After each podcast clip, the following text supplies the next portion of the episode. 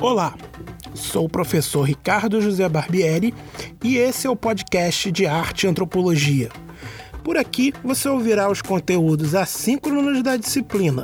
O podcast estará nos formatos de apresentação de texto, no formato flash entre o material de cada unidade e no formato entrevista, onde você ouvirá um professor, um autor ou colega do curso de artes debatendo algum tema da antropologia.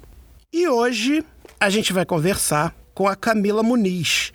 Ela é tucano da é, assistente social do INSS, mestre pela Escola de Serviço Social da UFRJ e licencianda em artes visuais por nosso instituto aqui na UERJ. Tudo bem, Camila? Oi, Ricardo, tudo bem? Obrigada pelo convite para participar desse podcast. Fiquei muito feliz.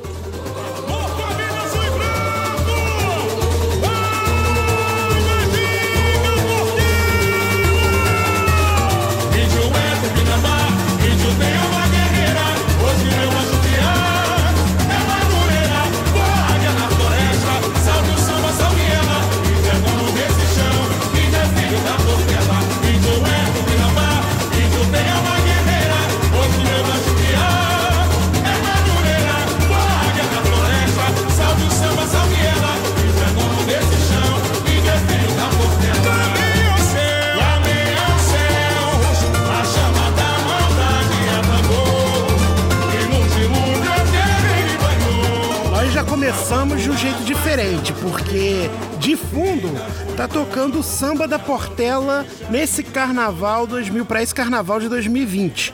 E além de todo, né, eu passei todo um currículo aqui da Camila para vocês, né? É, ela também é ritmista da Tabajara do Samba, a bateria da Portela. É, conta pra gente, Camila, como é que você chegou até a Portela e qual o balanço que você faz o que, que você pode falar para gente desse último desfile, no último carnaval da, da Portela, que tem tudo a ver com, com a conversa que a gente vai ter hoje? Sim, nossa, é verdade. Você complementou agora o meu currículo, que eu tenho muito orgulho de, de ser ritmista da Portela. O meu primeiro carnaval foi de 2013. Eu entrei na Portela em 2012 através de um, é, de, de, um bloco que se chamava Baqueta Clube de Ritmistas. Esse bloco ele era formado por os professores desse bloco, eles eram diretores da bateria da Patela, da Tabajara do Samba. Então uma amiga me marcou numa publicação sobre essa, essas aulas né, de, de bateria. E aí, em 2012, quando eu já bem desesperada com o mestrado, não estava fluindo, e eu precisava de algo para poder conseguir deslanchar. E aí eu encontrei no agogô, que é um instrumento que eu toco, esse espaço para eu deslanchar no mestrado. Então assim, é, é, engraçado até, porque a relação minha com o carnaval é, em, em, termos de ritmista tem tudo a ver com o meu período de mestrado, que eu estava fazendo a qualificação e, e não conseguia desenvolver o meu tema, que não tem nada a ver com carnaval, mas eu estava travada totalmente. E aí fiz a, a inscrição nesse bloco, no Baqueta, e o meu diretor de bater de ele era professor de agogô, então eu passei por, por todos os instrumentos para escolher, mas eu me identificava mais com o agogô. E aí ele me convidou para poder participar da, da Portela, só que tem todo uma, um período de adaptação, de vagas, então eu ia ensaiar mesmo sem, sem ter certeza de que eu ia desfilar. E aí, desde então, eu, eu tô lá, né? Tô, meu tá, primeiro carnaval foi 2013. E, e aí, você já falou sobre 2020, né? Para eu emendar já com 2020? Isso. Pode emendar.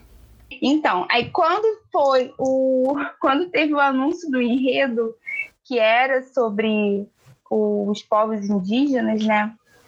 O nome do enredo da Portela é Guajupiá, a Terra Sem Males. Obrigada, Ricardo. Eu estava tentando lembrar exatamente.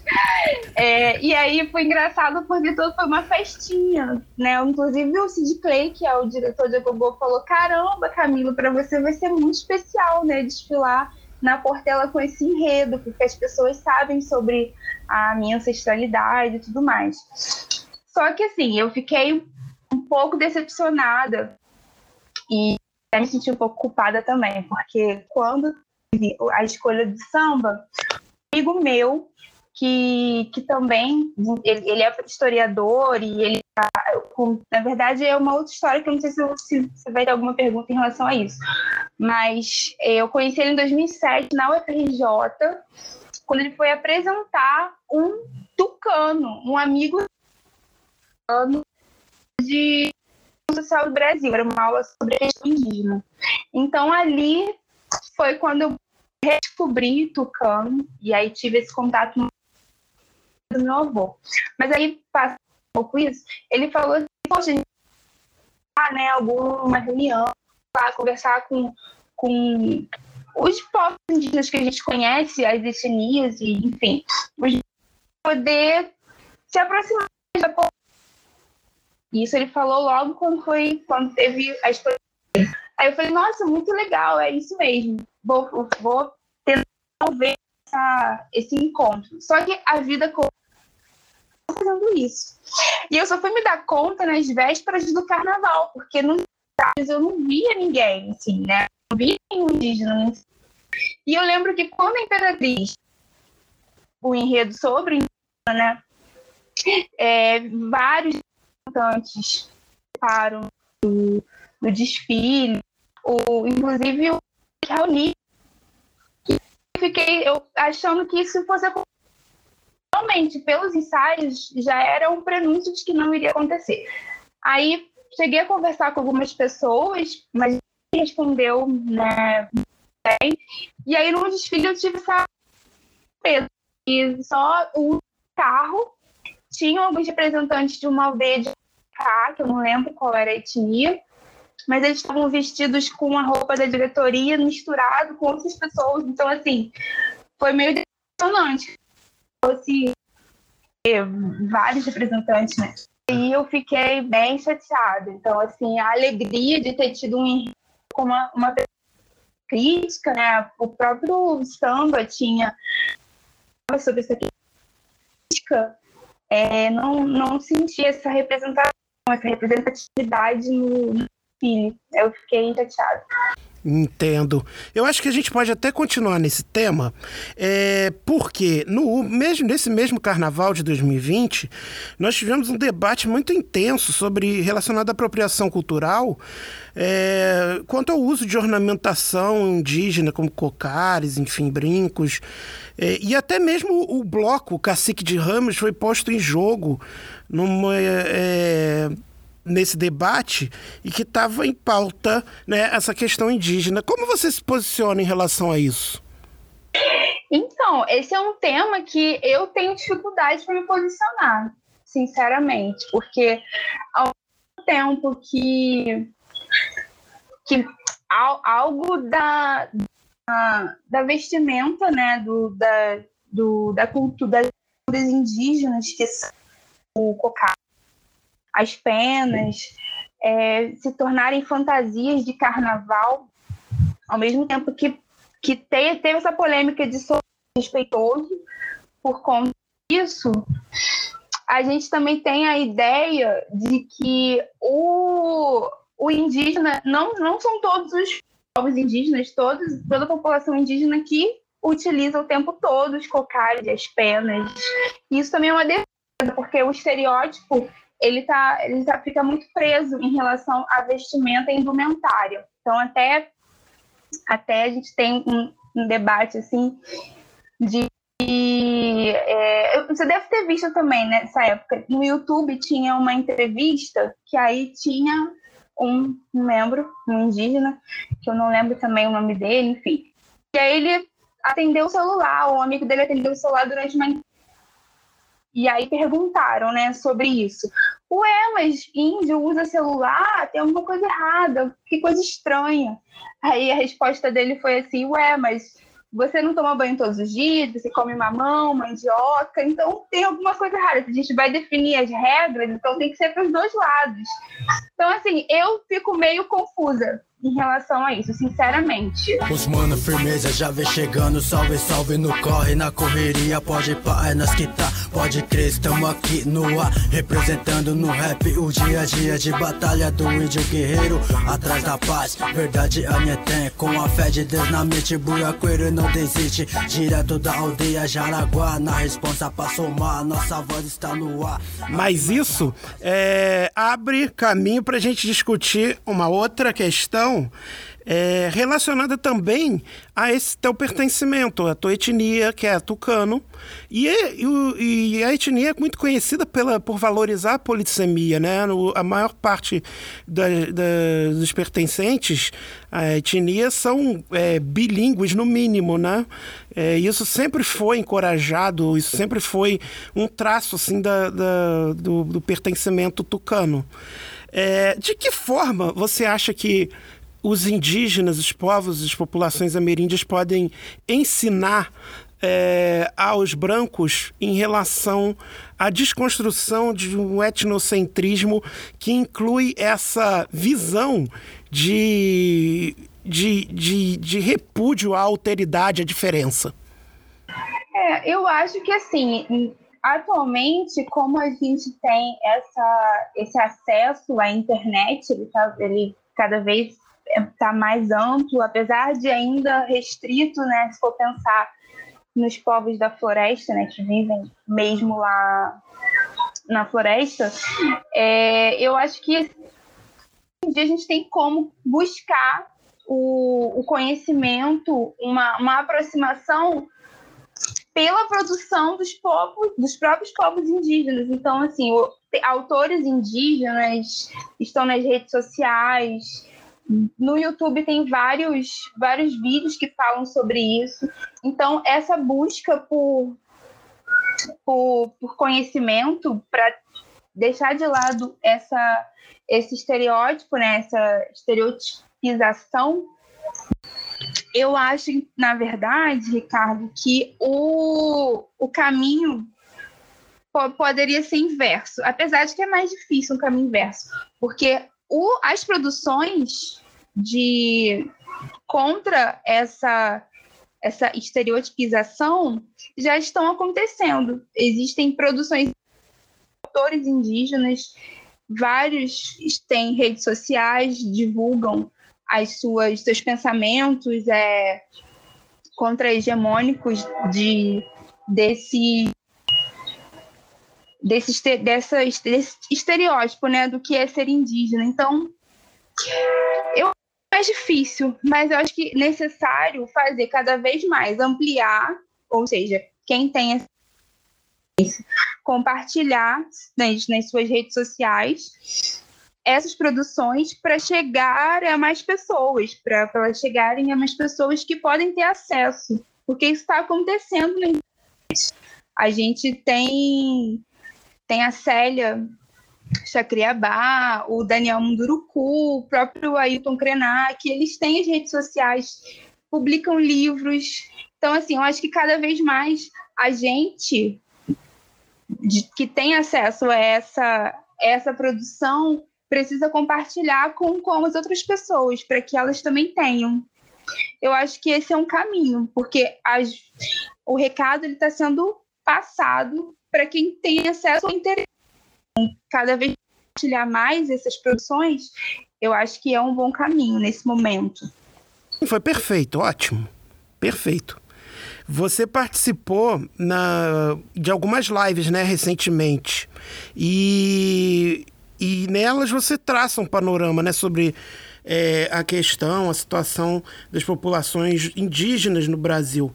Você, você poderia atualizar, assim, brevemente, nos atualizar sobre esse quadro que você tem falado nessas lives? Eu participei de uma live do, do PET Serviço Social, que é um programa lá da graduação de Serviço Social da UERJ. É, eles tiveram uma live também com a temática de racismo ambiental.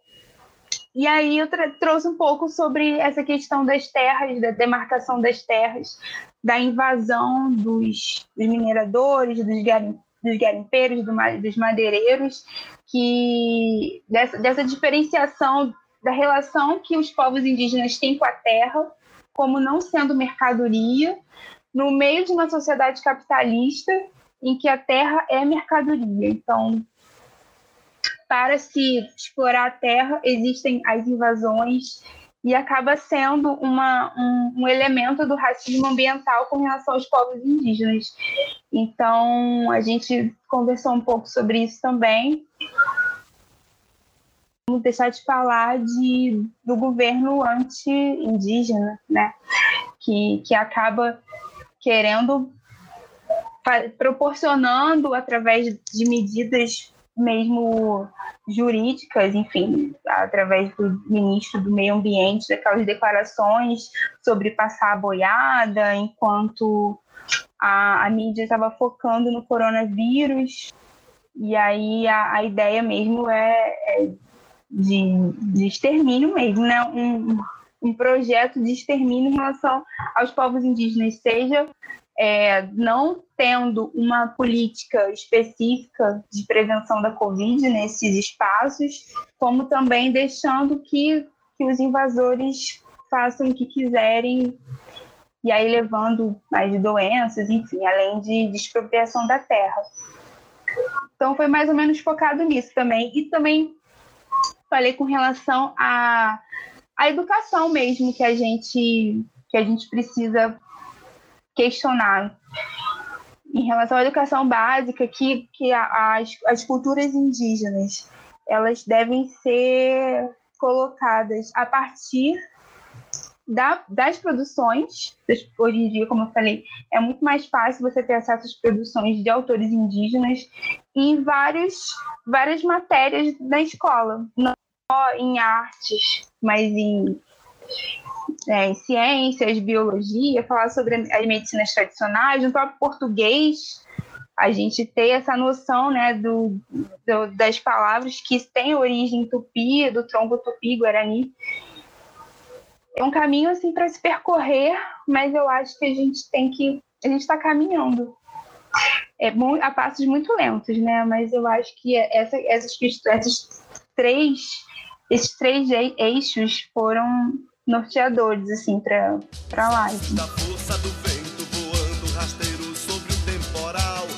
Herança de um povo guerreiro na luta da terra do bem e do mal. É a noite, é a lua, é a flecha, o pajé, são os rios do camunier. É o fogo que queima no tempo dos tempos pra arte da guerra vencer. É, eu queria saber, enquanto, né, pensando nessa perspectiva indígena, é, como você encara dentro das suas produções e da sua reflexão o ensino da arte e a, a produção de arte no, no Brasil? Gente, sabe que eu não tenho pensado sobre isso, na verdade. Mas deixa eu fazer uma, uma observação sobre isso, então, já que é, que assim, ótimo, é, ótimo. E, né, nesses meus estudos, né, nessa minha pesquisa, nas redes sociais mesmo, em relação a as lideranças indígenas, eu acabei descobrindo, pior que eu, preciso ver o nome dele certinho, que é teve um, um, artista indígena que ganhou o prêmio Pipa 2020, você viu? Não. É o Baniwa, é o Denilson Baniwa. Massa, Massacali. Israel Massacali. É. A não ah, ser é? que tem. E eu sabia que o, que o Denilson estava é, concorrendo. Pode ser que tenha mais de uma categoria, mas eu vi que na época da live, inclusive, eu até falei para as pessoas buscarem, e aí depois eu vi que. Ah, Israel Machacali. Ele ganhou o prêmio Pipa 2020. E eu nunca tinha ouvido falar hum. no prêmio Pipa, na verdade para ser bem sincero. E ele teve essa é, maior Entendi. quantidade de votos, né? Ó. E assim, eu achei uhum. um, um caminho, um passo para uma, sei lá, para um, uma desconstrução de, de estereótipos também, de uma construção de novos caminhos, nova, uma uhum. abertura, né, para novas tendências, eu não sei. Eu não pensei academicamente sobre isso, sinceramente, Ricardo. Mas é algo entendo, interessante, né, entendo. né? De, de refletir realmente. Eu preciso fazer isso. O artista vencedor do prêmio Pipa Online 2020. Entendo. Foram 4.191 votos. É, bom, eu acho que, por fim, é, eu queria que você falasse um pouco sobre se, se você é, já nasceu assim sabendo dessa tua ancestralidade ou se isso foi um processo de descoberta e caso tenha sido, como ele se deu. É... Então, a tá minha tá mãe, ela sempre falou essa expressão: ah, você é neta de índio, é neta de índio. E aí eu fui me aproximando do meu pai aos poucos, né? Porque a gente não. Eles não moravam juntos, meu pai, meu pai e minha mãe. E aí é, sempre tinha essa curiosidade. Era essa questão do exotismo acontece muito com o meu pai e os irmãos dele, porque eles são o, o, o fenótipo deles, quatro, do meu avô, é muito forte. Então, assim, ninguém tem dúvida de que são indígenas. Só que o meu fenótipo, por conta da, da cor da minha pele ser mais clara, não fica tão evidente assim. E aí eu sempre eu sempre me colocava assim, uhum. né? Ah, eu sou descendente de, de índio. Meu avô é índio e tal. Só que para saber exatamente a etnia do meu avô demorou mais um tempo, porque o meu pai fez uma viagem lá para o Amazonas, meu avô é do Amazonas. E aí então, eu sempre é, achei São que Gabriel? São Gabriel, mas meu, meu pai falou que não. E isso eu descobri muito recentemente, minha vida inteira eu achei que foi São Gabriel da Cachoeira. Mas ele falou Barreirinhas. Barreirinhas. E ah, aí eu fui uma surpresa até, porque a minha vida inteira eu achei que foi São Gabriel da Cachoeira. E aí ele, meu avô nasceu em Barreirinhas, e aí foi, conheceu minha avó também, minha avó era do Mato Grosso lá no Amazonas, eles vieram para o Rio de Janeiro adolescentes. Então, meus tios né, e meu pai, são quatro filhos, nasceram aqui totalmente sem o contato com a aldeia. Porque o meu avô também foi adotado. Então, ele nasceu na aldeia, mas ele foi adotado por, por, por não indígenas. Criança, ele ficou órfão de pai e mãe quando era criança ainda. Então, é, esse, é, esse distanciamento uhum. da, do convívio da aldeia já começou com meu avô. Então, eu, sabe, eu tinha essa noção, mas eu não tinha muitos, muitos detalhes. Isso foi acontecendo aos poucos, até bem recentemente. E aí é, fica aquela situação de, de como se autodeterminar, né? Se, pelo, pelo que? Ah, cultura. Eu não, não, não faço parte, assim, eu nunca convivi numa aldeia, mas o que, que marca mesmo? Eu, eu sou o quê? Por, por não ter nascido e convivido numa aldeia, eu sou branca por causa disso. Então, a, a minha autoafirmação é ser, por ser indígena tucano, só que eu não tenho essa. É, não tive esse convívio com outros indígenas num, num ambiente de aldeamento, né? Que fosse, mas nem eu, nem, meus, nem o meu pai, nem meus tios uhum. e nem mesmo meu avô. Meu avô falava muito pouco da infância dele. Meu pai conversando comigo, né? Que ele também não tinha essa uhum. noção de, da etnia tucano. Quem descobriu foi o meu, meu, meu pai conversando com o primo dele quando ele viajou. Hum. Aí aí não é, essa parte é, é, meio chatinha, né? Porque eu acabo não tendo muita coisa para contar em termos de experiência mesmo. Bom, então acho que a gente pode encerrar. E aí no encerramento eu sempre peço para que para que o entrevistado, eu sempre peço, só fiz uma entrevista até agora, mas a, a sua. Mas é, eu peço para que vocês deixem os contatos ou qualquer forma é, de, de divulgação do trabalho que você faz, enfim. Ah, eu vou deixar o meu e-mail, que é Camila, com dois L's, Muniz, com Z, arroba gmail.com. E o meu Instagram também, para quem quiser ver um pouco mais das imagens né, da, que eu compartilho, é Camomila com dois L's Muniz, é o arroba, né? Camomila Muniz. E aí eu vou ficar feliz em, em ter esse, esse retorno. Quem quiser, tiver mais curiosidade, é só entrar em contato comigo. Pois é. Pois é, são os veteranos aí à disposição de vocês, calores, que é o público-alvo do nosso podcast, né? Isso aí.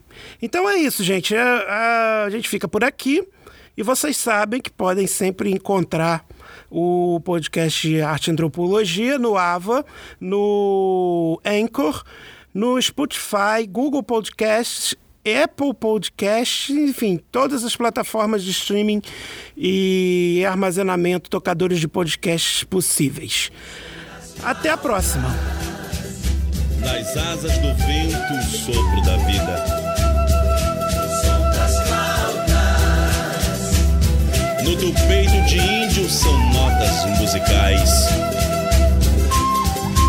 Tens o amor das mulheres e o ódio dos homens és Wakti. O som da flauta encantada no vento que toca o tronco das palmeiras. O vento no teu corpo renascido, soprando dentro de ti. Mágicos trocanos